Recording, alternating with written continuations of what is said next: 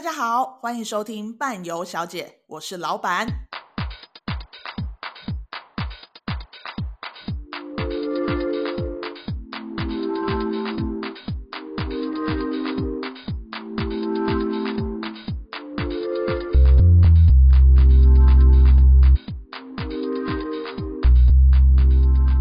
欢迎大家回到伴游小姐，我们今天又请到。呃，上一次跟我们讲突尼西亚的领队 Joy，今天要来跟我们聊聊的这个国家呢，呃，是通常我们说这个国家都会说它蓝蓝白白的，然后还有之前有一本书非常有名，叫做《我的心遗留在爱琴海》。那通常讲到这个。地方讲到这些关键字，就会知道我们今天要聊的是希腊。所以呢，我们今天又特地邀请到上一次讲突尼西亚的呃领专业领队 Joy 来跟我们分享希腊的行程。那我们来欢迎 Joy。Hello，大家好，我是今天的伴游小姐 Joy。你是不是这个？我你是不是这个？上次就想要这样讲了，还想要叫我们再帮你重录一次？对，开憋了很久，憋了一个多礼拜。而且我跟你说，你的那个突尼西亚，我们明天终于要上了。Oh my god！好，而且剪 就是剪突尼西亚的，是我们另外一个那个伙伴叫尼克宝贝。他说他听完你讲突尼西亚之后啊，他非常想去，欸。哎，真的，哦，他觉得我还觉得我还觉得少了点什么，就是上一次。我跟你讲，你可以来上千千万万次。如果我们之后又。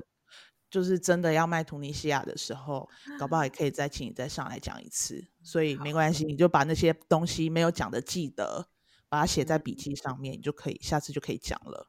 对，我说是少了一种感觉啦，所以我今天就直接自备自备 啤酒这样这个感觉。为什么？因为我昨天呃不是昨天前天跟我，我看你一直泡啤酒，我很想很想 说，哎、欸，这好去哦，应该适合来 podcast 的时候顺便喝一下，开一下。好像也是，因为我前几天跟一个我的朋友，他是开民宿的，我就跟他录了一集，然后他也是在边喝酒边跟我录，然后录到后面都风言风语的。嗯，对啊，这不就是这个这个宗旨嘛？我们节目的宗旨。对，你说的没错，所以我们今天要来聊的这个国家也是大家去那边都要放轻松，然后会在那边喝啤酒的。对对，而且这是一个非常适合两人世界的地方，就是两人变三人也可以在这在这边发生。请问两人变三人是什么意思？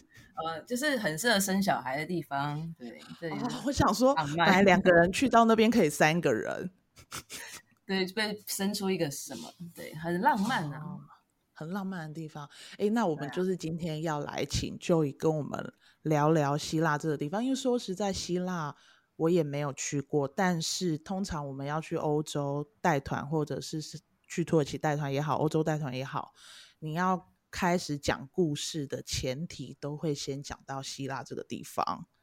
应该对啊，希腊神话无所不在，不管去哪边都逃脱不了这个故事。真的有够累的，看那些神话故事。对啊，但我其实也是，就是呃，也是工作之后才接触希腊神话，并不像其他的小朋友从小就开始看希腊神话故事。以前其实小时候没有什么印象，嗯、但是工作之后才慢慢了解，而且发现里面真的是什么都有，对，什么样的爱恨情仇、恩怨纠葛。然后什么？对对对，什么样奇 怪的奇怪的情感，什么样奇怪的关系？对，然后都有人跟动物去 抢人家的老婆什么之类，很多很奇奇怪怪，就是小时候可能不能理解的事情，都发生在希腊神话里面，这觉得真是有趣啊！还好小时候没有在看啊，哎，小朋友看这个是不是怪怪的？嗯，我就想说，我如果小时候看到的感感觉不知道是什么，就。对啊，我可能会有很多问号吧。说，哎，为什么可以？为什么可以这样？所以，我们今天就是请 Joy 来跟我们聊聊希腊这个地方。很多人会很向往着去，但是没有去的人可能也很难去理解这个地方到底怎么玩。所以，想要请 Joy 来跟我们聊聊希腊这个地方是怎么样吸引人。那呃，你对希腊的整个看法是什么？我觉得就像我说的，就是希腊是。大家对他的认知就是浪漫跟一个充满爱的地方。那当然也因为他所谓在的海域就是其中一块爱琴海嘛，所以我觉得好像就被冠上这样的特色。那当然也确实，希腊本身除了我们刚刚讲的神话故事，就是那种古老的呃古文明发源之外呢，就是爱琴海的这些小岛，让大家的印象太过深刻了。嗯、所以从历史上，然后从你说艺术上，然后到就是尽情，你是纯粹去享受去度假的话，我觉得都可以在希腊一次满足了，对吧？所以光看不只是在爱琴海、地中海，其实你在靠近呃像土耳其的，你也可以看得到这些希腊小岛，有将近六千个岛在这个海域上。很多哎、欸，其他的很多啊，但是有的是有人住，有的没有人住嘛。那有的是比较有名，有的就大家不知道这样。所以这么多那个呃小岛，所以就造就我觉得它的特色是是蛮独特的，因为欧洲其他国家也没有像它有这么漂亮的海岛，就是这么有特色的海对，希腊这个地方，通常我们去玩的都是看些什么东西？就像就像你刚刚讲的那个，我们对希腊就是那个蓝白教堂，或者是蓝白的呃石头房子，然后伴随着爱琴海的，所以看什么？我觉得从我觉得特色还是海岛很鲜明啦，像圣托里尼就是我们讲最有名的这座呃火山岛嘛，那大家会想去，嗯、对，会想去呃坐在那个白色的石头 墙上，然后看着爱琴海的夕阳啊。然后，或者是你可以比较好一点的，我们可以住在那个就是岸边的小旅馆、民宿这样，然后甚至是有无边际泳池，然后就是真的就是你可以想象很梦幻、很不真实的景象。对，这是最著名的，太美了。对啊，那个真的是不管，我觉得好像不管什么年纪的去，我觉得应该都是都都是蛮蛮美的，就那个画面啊，我觉得那是蛮印象是很深刻的，像圣托里尼。然后像米克诺斯也岛也是蛮出名的，通常我在我们的行程当中也都会去到米克诺斯岛。它比较不同于圣托里尼，它是比较狂野的一个风格。哦，怎么说？米克诺斯比较大一点，所以它在岛上有比较多的娱乐。特别是夜生活，对，所以通常在旺季的时候，哦、就是夏天的时候，是它就是到处都有 party，晚上到处都是夜夜笙歌的，就是你有酒吧，然后或是小的那种 club，然后又岸边的、嗯、呃咖啡厅、酒吧这样子，所以那个感觉就是夜生活比较丰富一点，然后也蛮能够享受一些 比较刺激的事情，对，比较狂野的 事情，例如像什么事情，Joy 领队。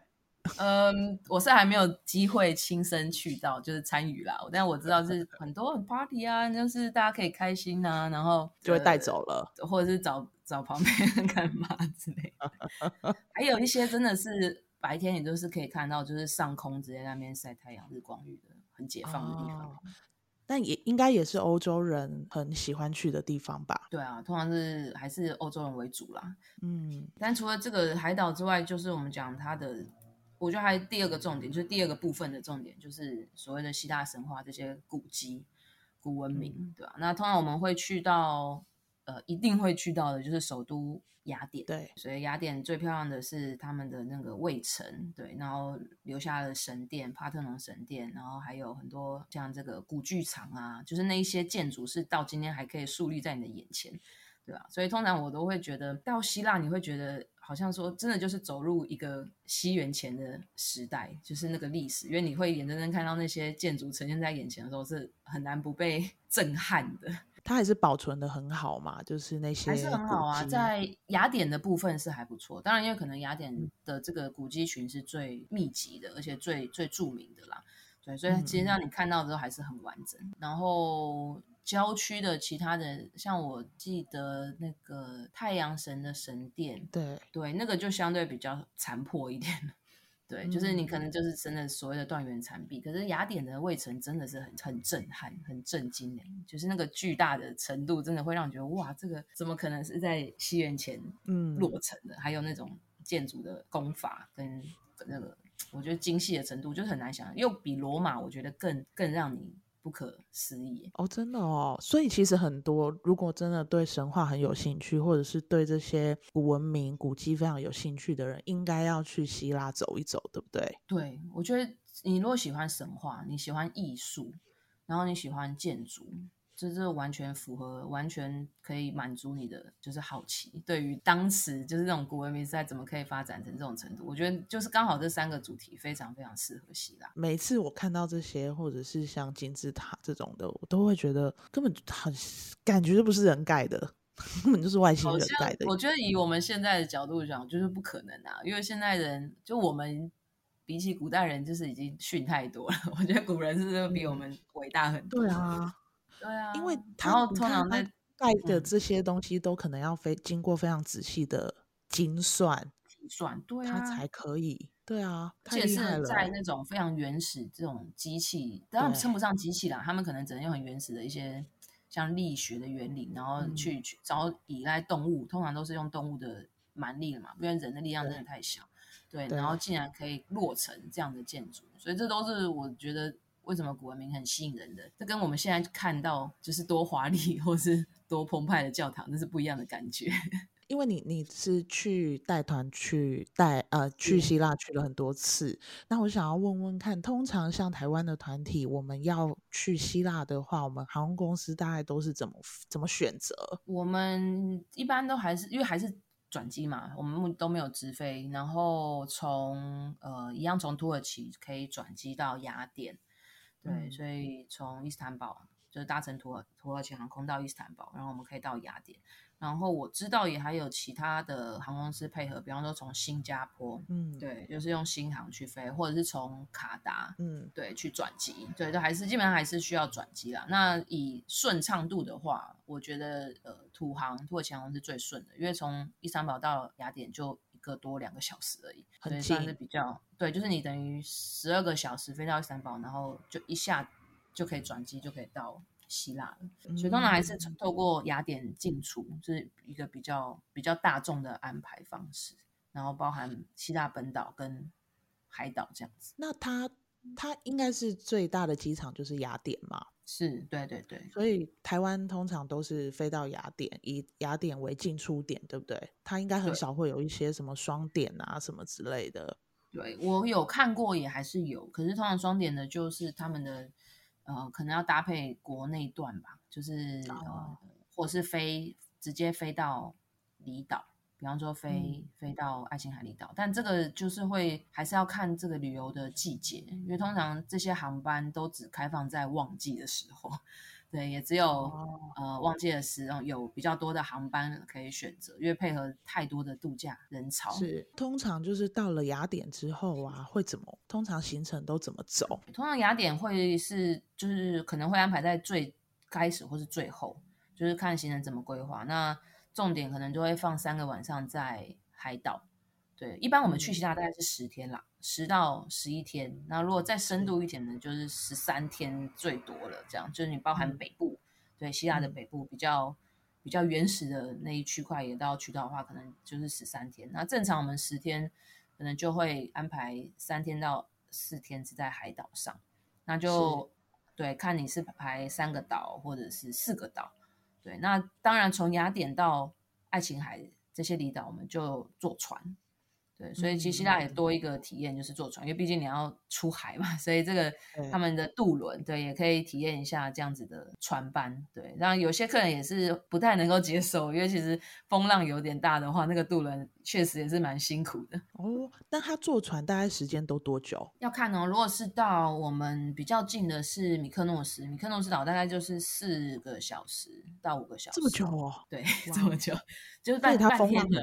啊，风浪很大，的确是会不舒服了。对啊，然后从米克诺斯到呃圣托瑞尼比较近一点，就是大概一两个小时的船程，两个小时吧，我们就到圣托瑞尼。可是如果要往南到另外一个岛，也很有名，叫克里特岛。嗯嗯嗯、对，克里特岛是地中海，就是爱琴海这个海域最大的、面积最大的岛。那它这上面这个岛上也是呃存在一个古文明的遗迹，对，非常有名的，就是米诺安文明。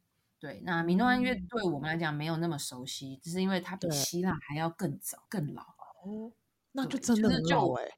对，就是我们在希腊都讲，大家说距今三千、三千五百年前是这个希腊文明最呃繁荣的时期，但米诺安大概就是在四千年前、嗯，甚至更久以前。对啊，所以因为呃有米诺安呃发源，然后克里特岛呃相对比较著名。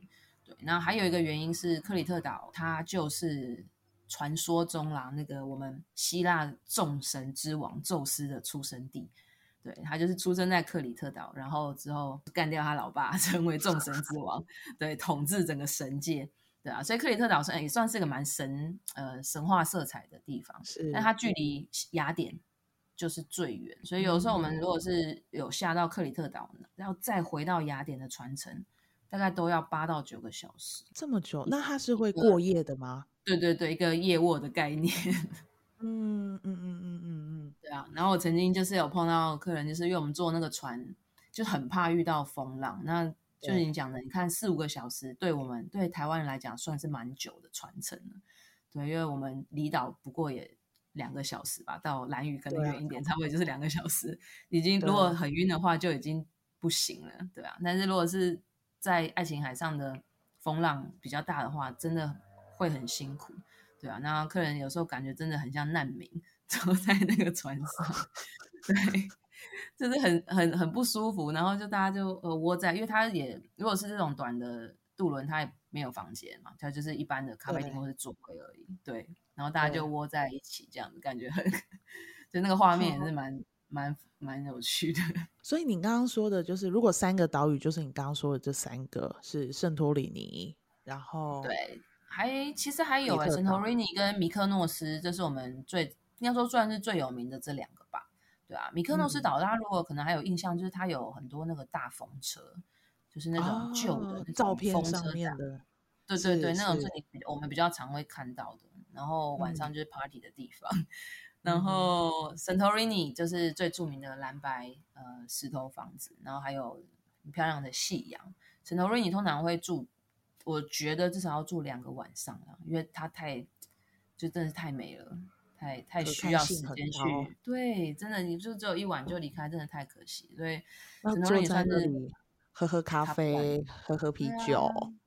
对啊，而且他们也有当地的葡萄酒啊，其他的葡萄酒也也有很有不错的 local wine。对，嗯嗯嗯。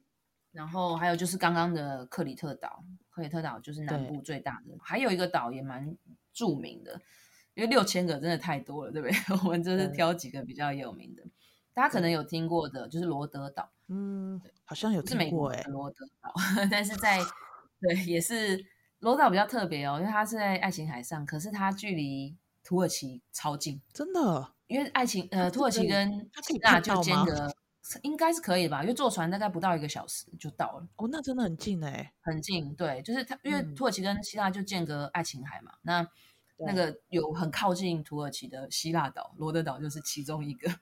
对，所以它这个罗德岛虽然是希腊的，不过它从雅典要坐八个小时的船，可是你到土耳其不到一个小时。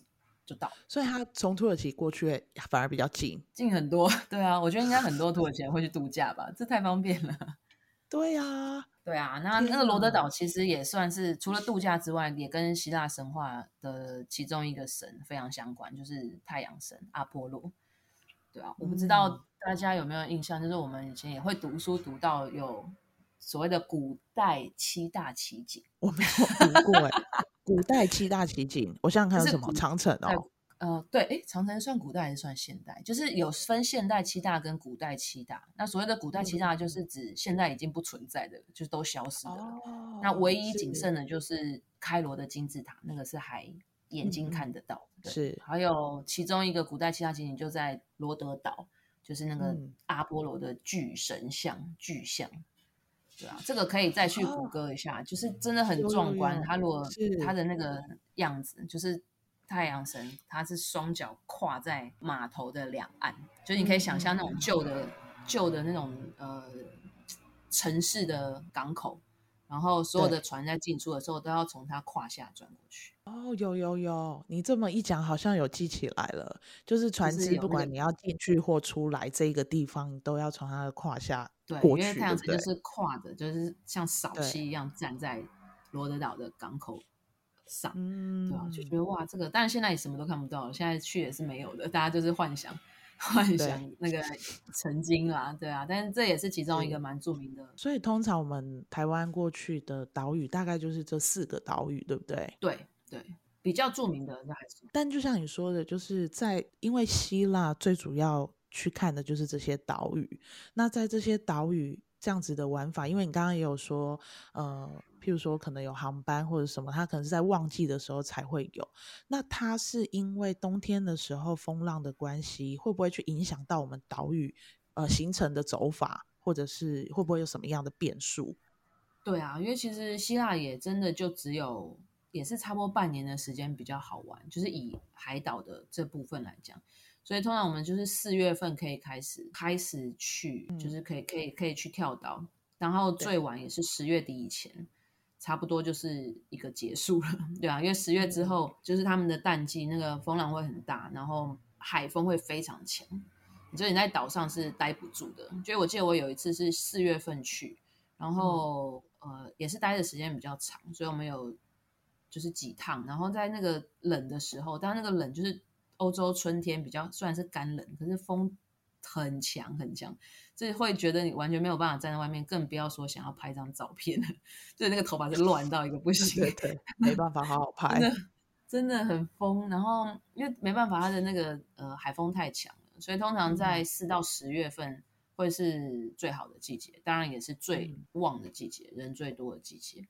对啊，那呃，相对的物那个房价啦，或者是呃旅游的成本也会比较高啦，是没有错啦。可是你就可以享受比较舒服的气候，对啊。嗯、那当然不是说冬季完全不能去，也还是有人会在冬天去玩希腊，就是你可以就是像我讲的安安静静啦，然后也没有人挤人啊，拍照不用东闪西闪啊。哦对啊，可是气候上就真的会比较不舒服，所以通常冬季大家比较多就是去到本岛，嗯，就不要去海，嗯、不要去海岛，你在本岛还是可以玩，还是蛮舒服。所以应该可以想象，就是冬天的澎湖的感觉，就是通常冬天很少会有人去澎湖，就是因为它很风很大，然后没错没错，然后也不会有水上活动。对对对对对，啊、因为也没办法玩嘛。对对对，就是这种感觉。对，可是我我觉得，如果我嗯，我说我如果我自己想冬天要去的话，我真的就会往本岛去。我就觉得哇，那重点是在海岛，还有因为一个原因，也会白天时间比较短，嗯，就对，不太能够真的看到很美的风景吧。对，所以这冬天虽然还是有船班啦，航班可能会少很多，船班也会少，对，但是相对感觉上，我觉得是蛮差蛮大的，跟真的很。很热闹的时候，所以就是大概是四月份到十月份可能会是最好的旅游季节，因为通常台湾的旅行社冬天的时候也不大卖希腊的行程啦。对啊，对啊，可能会卖，可能会被客人骂，回来可能会被客人骂，什么什么时间怎么去希腊？通常七八月的话也，也七八月也蛮辛苦的，因为希腊热起来可能也要到四十甚至五十度是有的。哦是啊，就七八月也真的是太热。那以我们台湾人怕冷又怕热的 特质，也不太适合 去娇贵。对，娇贵的台湾人，对，呃，不行，随时就是要有冷气的感觉。那七八月会比较热啦，因为爱琴海的气候也是蛮惊人的。哎、嗯，那我想问问看，就是你在带团的过程中，因为我们都会知道，就是冬天它可能船。风浪太大，船不能开。那在夏天会不会有这样子的问题？你有遇过像这样子？我自己是没有遇过。我夏天比较还好哎，但会有浪很大的时候，就是它大大到还大没没有大到不能开啦，可是你真的会很明显感受那种你知道起起伏伏，会吐吗？痛苦会啊，吐 展，而且要坐那么久，很痛苦对啊，那个时间真的蛮久的。我有，我们有一次是坐，呃，不是渡轮哦，就我们刚刚提到的都是从雅典出发的渡轮。那有一种方式就是坐爱琴海游轮，对，它其实是游轮，嗯、就是是住在船上的那种，是然后他会带你去绕个六，就是七天六夜啊，或者是六天五夜这样的一个爱琴海海岛。嗯、那种船都会比渡轮来的更大更舒适，因为你是要睡在船上，就比较稳。连那种对，连那种游轮。都是左右摇摆，摇晃到一个不行。那真的是对，是在那个走廊上会走路，还会这样被啪啪啪左右这样子啪来啪去撞墙，也是有很可怕的，所以嗯，也很难讲。对，不过就是因为它这些岛屿非常的迷人，所以才会有那么多的人会想要去到这个地方，即便他可能要坐四个小时、五个小时，或者甚至八个小时，值得，值得。对对对，所以你觉得是值得的？就是大家我觉得很值得哎，对啊，我会觉得就是我就是还会想再去啊，因为你知道带团有时候有些地方你会觉得我去过一次就嗯可以了，嗯、对 对，就不要再去了。对，就觉得我够了，就是那一种。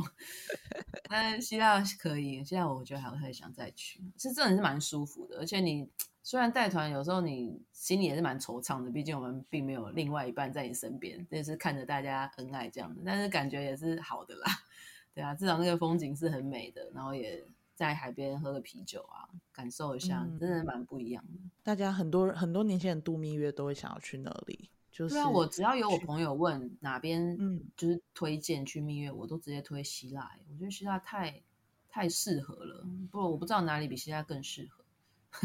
就是因为它是它这个氛围，是不是会让情侣或者是新婚的到了那个地方，就会有一种很甜蜜的感觉？对啊，所以我一看我真的觉得这是适合两人世界啊！千万不要带小孩来啊，你也不要带爸爸妈妈呀。就是 就是跟你爱人来就好，而且你们会在就是一起，就是会有很多机会可以培养，就是很浪漫的氛围。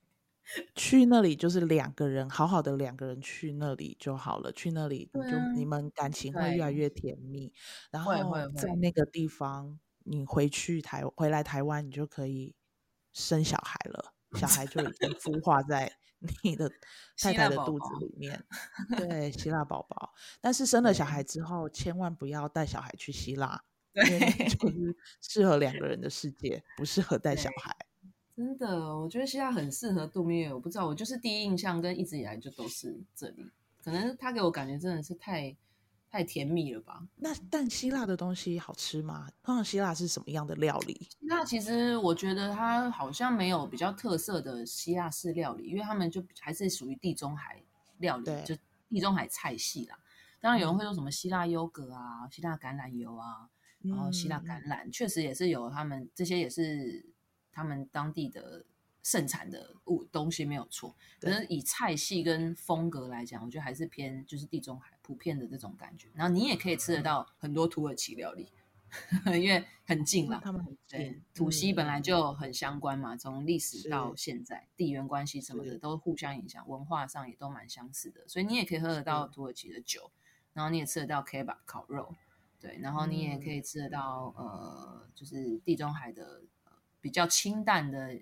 原味的这种料理方式，对、嗯、我觉得是可以接受的，在我们的口味上，对，对我觉得是蛮蛮好的，没有什么没有什么很雷的啦，我觉得还还行还行，就是大家大家吃了，其实都觉得哦还 OK，不会像有些地方可能吃了会觉得哦这是什么东西啊或什么之类的。对，我觉得而且它应该也有猪肉吧？有啊有啊，一样一样，就是欧洲，因为它也是欧盟国，所以它其实。生活的风风格跟方式就是欧洲人，嗯，只是说他因为受了土耳其文化影响，所以他们也有一些土式料理。可是该有的都有，对啊，就是各式料理，然后西餐啊，对，我觉得希腊对我来讲，餐的话比较没有什么太大的，说真的没有太大的特色啦，对，但是就是安全，可以接受，过关，对，不会被大家可以接受。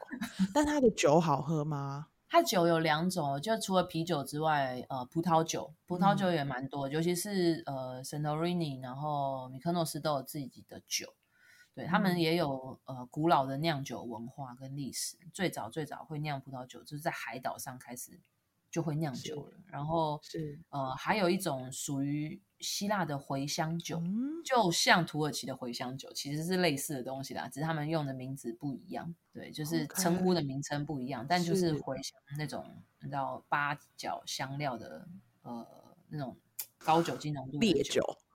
对对，大概就这三种吗？我只能喝一点点，我不会很排斥，但我没有办法喝很多，因为那个后劲很强。你有喝过吗？我喝过土耳其的，但我真的就一样吞不下去哎、欸。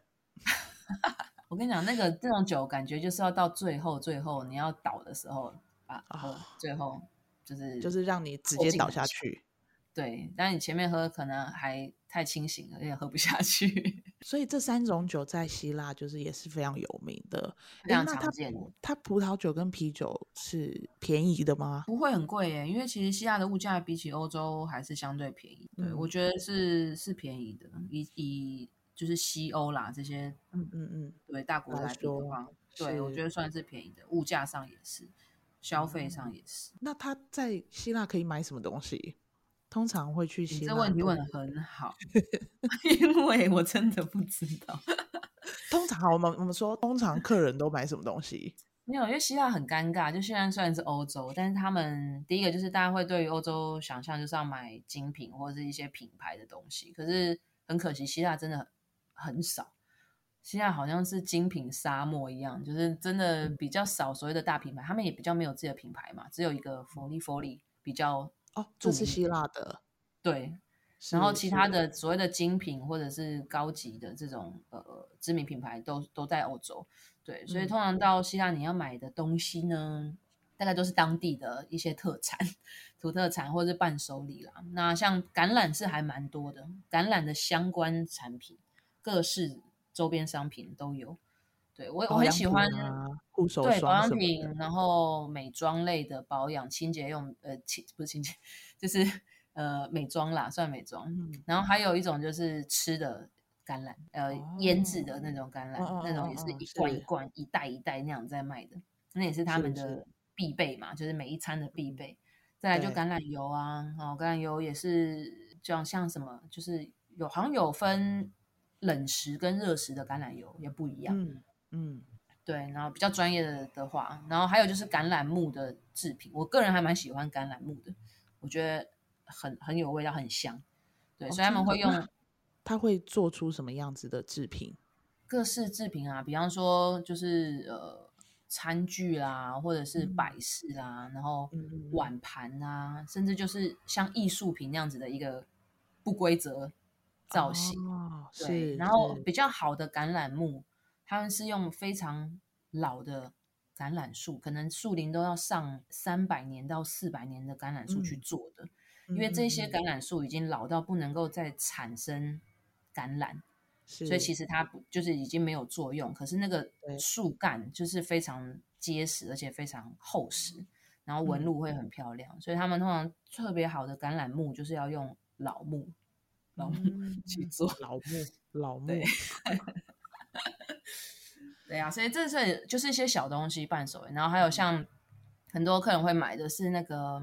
呃，橄榄皂哦，对对对，没错，橄榄皂也不错，品质也蛮好。我也是每次去都会买，然后什么也有一些特别的成分的，比方说驴奶啊，驴驴子奶，驴奶皂，驴子奶会不会有味道？没有哎、欸，我我觉得好像感觉身上只有一点点而已，我觉得没有很没有很有感觉，但是他就写 Donkey Milk，感觉很你知道特别。嗯对、啊，也是当地啊，当地特产啊，然后或者火山泥啊，因为爱琴海上是火山岛，嗯、所以他们很多火山泥的相关产品，对这些都是非常好的，像是保湿跟那种保养品的东西。嗯，对，这种我觉得是蛮适合在希腊买的，因为以希腊的出产，他们的品质是好的。嗯，还有其他都小东西耶、欸，对啊，主要就是这些伴手礼、啊。对，还有像什么那种呃天然海绵。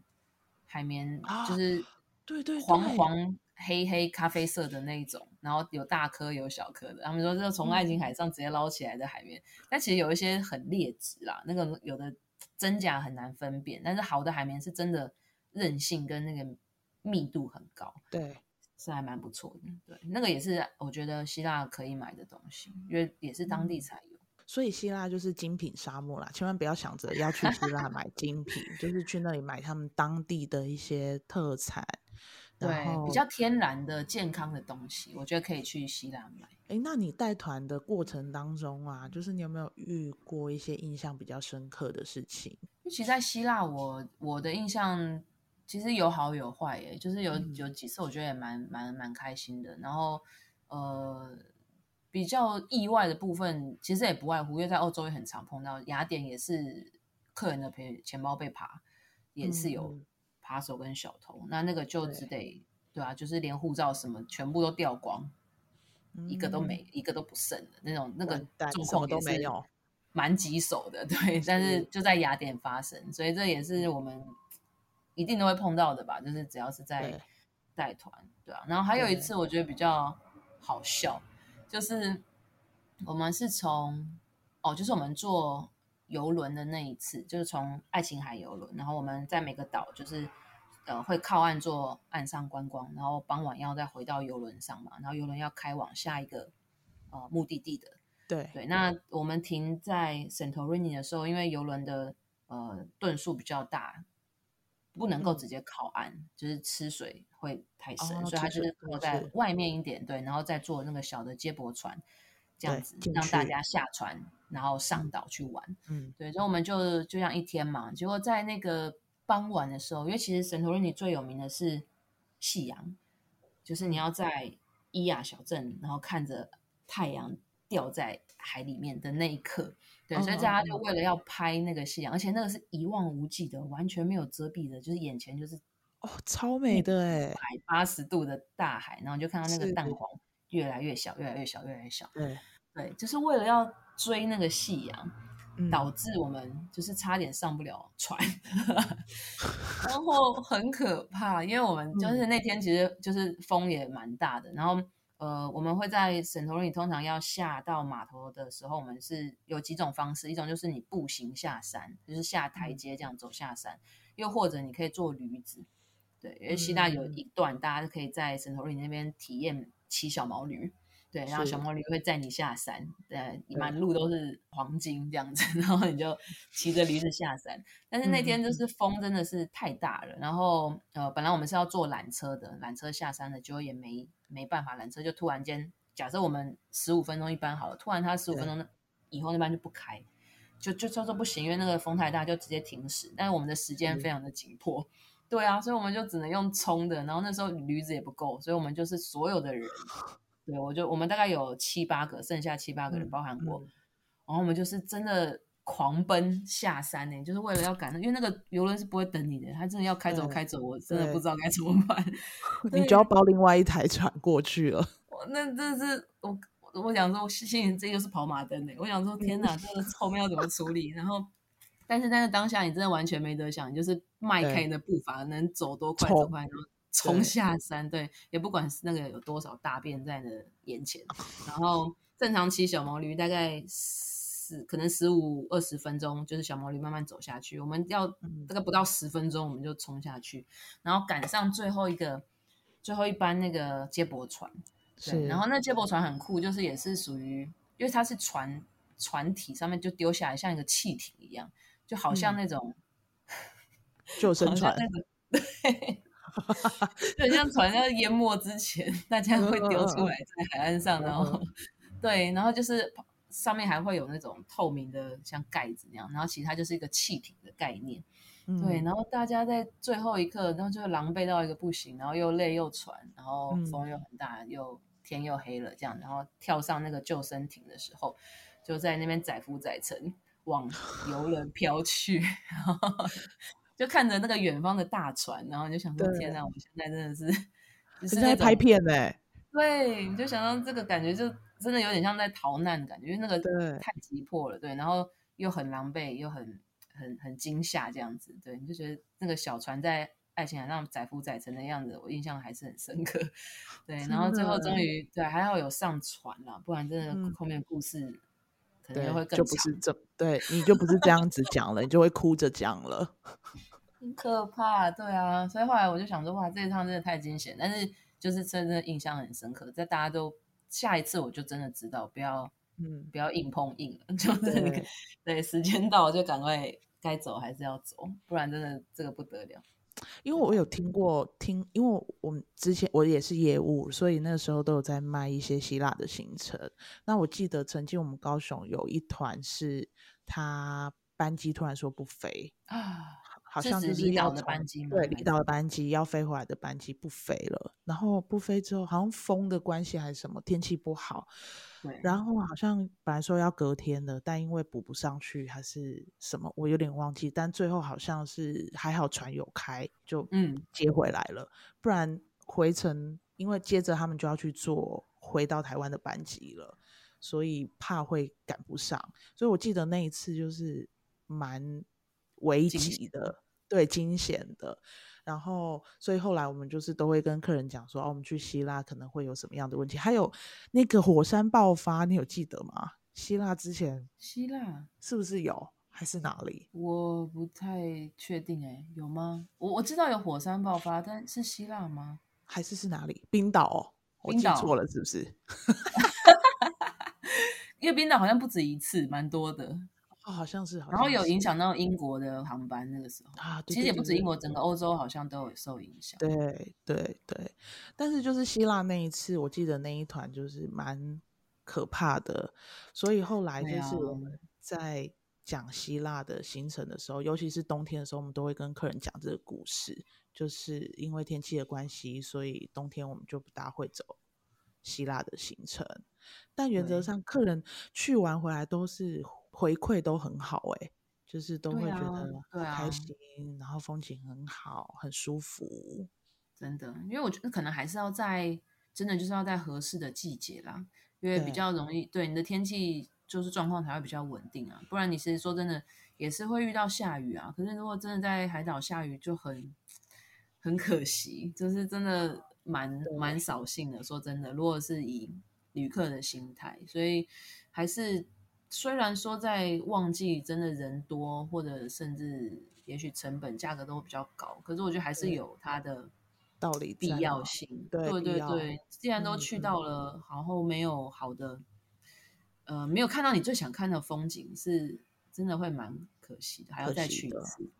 嗯，真的哎，哎，那最后的话就是想要。请 Joy 来跟我们所有伴游小姐的听众来讲讲看，就是对于想要去希腊的这些朋友们，就是有什么建议？各位伴游小姐的听众们，我觉得你以后可以来当主持人了啦。我很喜欢伴游小姐，我不知道为什么。是不是？我跟你讲哦，我们 刚开始名字取得好哎、欸。我们刚开始那时候我在想名字，想想想，然后后来领队小姐就讲出这个名字，然后我也没想那么多，我就觉得蛮可爱的，我就上上架了。然后上架了之后，没想到就是大家就是听听众点阅率非常的高。那我就想名字很很很有很有特色，印象也很深。对，然后后来呢，有个朋友的老公就说啊，人家就以为真的是伴游小姐，就点进去听啊，所以点击率就很高啊。他应该以为是伴游阿姨吧，那一种，就是对，就是那一种色色的。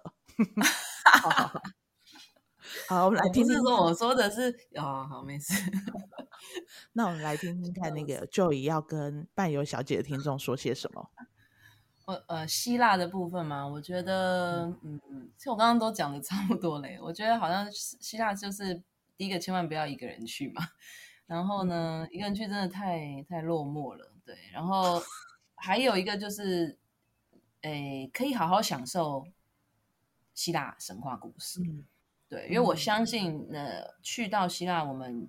就是带团的领队一定都对神话故事相当熟悉，然后每个人讲的方式也许不一样，但是我觉得都会是很很精彩的。对，因为大家陈述的方向不同，但是都会让客人就是可能对于神话故事不了解，甚至连谁是谁都还不知道的的情况下，我觉得这些故事是很容易吸引你跟带你进去到那个地方、那个那个那个情境里面。对，所以我觉得你就享受。这个这个呃很神话的氛围，而且就像我讲，除了神话，有人说那神话是真是假都也不知道啊。说真的，我们也不知道。可是你就真实的看到这些建筑跟艺术呈现在眼前，其实你你很难不被感动啦。对，所以我觉得你就像像听故事一样，然后呃想象当时的样子，就真的会让你蛮蛮惊艳希腊人的智慧。嗯。嗯因为希腊人是当时他们认为一直认为他们是世界上宇宙上最优秀、最优良的血统嘛，的民族嘛，最高贵的嘛，对对，对，他们有他们的这么样的自信，我觉得是非常合理的，其实绝对有他的道理。嗯，对对，我也是很惊讶，尤其是看到那些雕刻石像，所以以前的呃很多像像神殿里头还有。建筑物，希腊人最大使用的是大理石，最多的石材。嗯、你没有办法想象，怎么可以把大理石手工雕刻成这个样子？对呀、啊，逼真跟晶莹剔透的样子，真的是好，我完全不懂哎。对啊，所以当你看到，虽然他可能只剩一只手，或者是有的只剩半身，就是你还是你眼睛看着他，你真是无法想象，这个真的会让你印象很深刻，佩服希腊人，赞叹希腊人。所以真的要赶快人，然后到了希腊去，然后你听完这一集之后，真的要去一趟希腊，你才会知道。先找，如果你有男女朋友的话，记得先约他一起。天哪，很可怜呢！你这样要单身的人怎么办呢、啊？怎么办？他可以约朋友吧，啊、或者是约他想要交往的人去啊，去那边就交往了。哎哎、欸，我觉得很可以，这好像蛮浪漫的哈。我知道了，我们应该要来办一团是联谊团，可以。对啊，是不是？十个男的，十个女生，或者是我们要男同性恋一团，女同性恋一团也都可以。我们就是彩虹，还是全部一起。混在一起，把人家掰弯或掰直都可以，这样机会比较多。好像也是哎、欸，哦，我又找到主题了，一个多元的多元的那个啊，对不对？在我们的象征的意义，就宗旨就是这样。那我可以去代表，可以啊，没有问题啊。你喜欢看这种的是不是？我还没有 试过呢，可以试看看。对啊，会不会去到就是发现很多，发生很多就是。呃，控制不了的事情，那就不要控制了。我们的宗旨就是控制不了，就不要控制了，放生他们。对对对，没错没错。好疯狂的公司哦。好，啦，我们就是希望，就是 Joy 可以再常常来跟我们分享，也希望如果真的我们之后有这些多元的呃旅游团的时候，我们可以请 Joy 来帮我们带这些无法控制的团体。放生，所以放生。对，所以，我们今天就谢谢 Joy 又来到我们伴游小姐。那我们在结束之前，先跟大家说一下，我们会停更三周，伴游小姐会停更三周。为什么？因为老板跟领队小姐要去欧洲探探路了，所以就是很久哎、欸，很久啊。但是我们在那个停更的有够吗？库存就是不够，不然为什么要 停更？OK，对，但是就是大家可以看到我们在那个欧洲的 life 啦，我们都会跟大家分享我们在干嘛。换个主题，换个主题。对啊，换个主题。那等我们回来之后，我们再来看看可以跟请 Joy 来跟我们分享什么样的国家。没问题。好的，那我们今天就到这里喽，请 Joy 跟我们说声再见吧。再见，拜拜啦，拜拜，拜拜，下次见，下次见。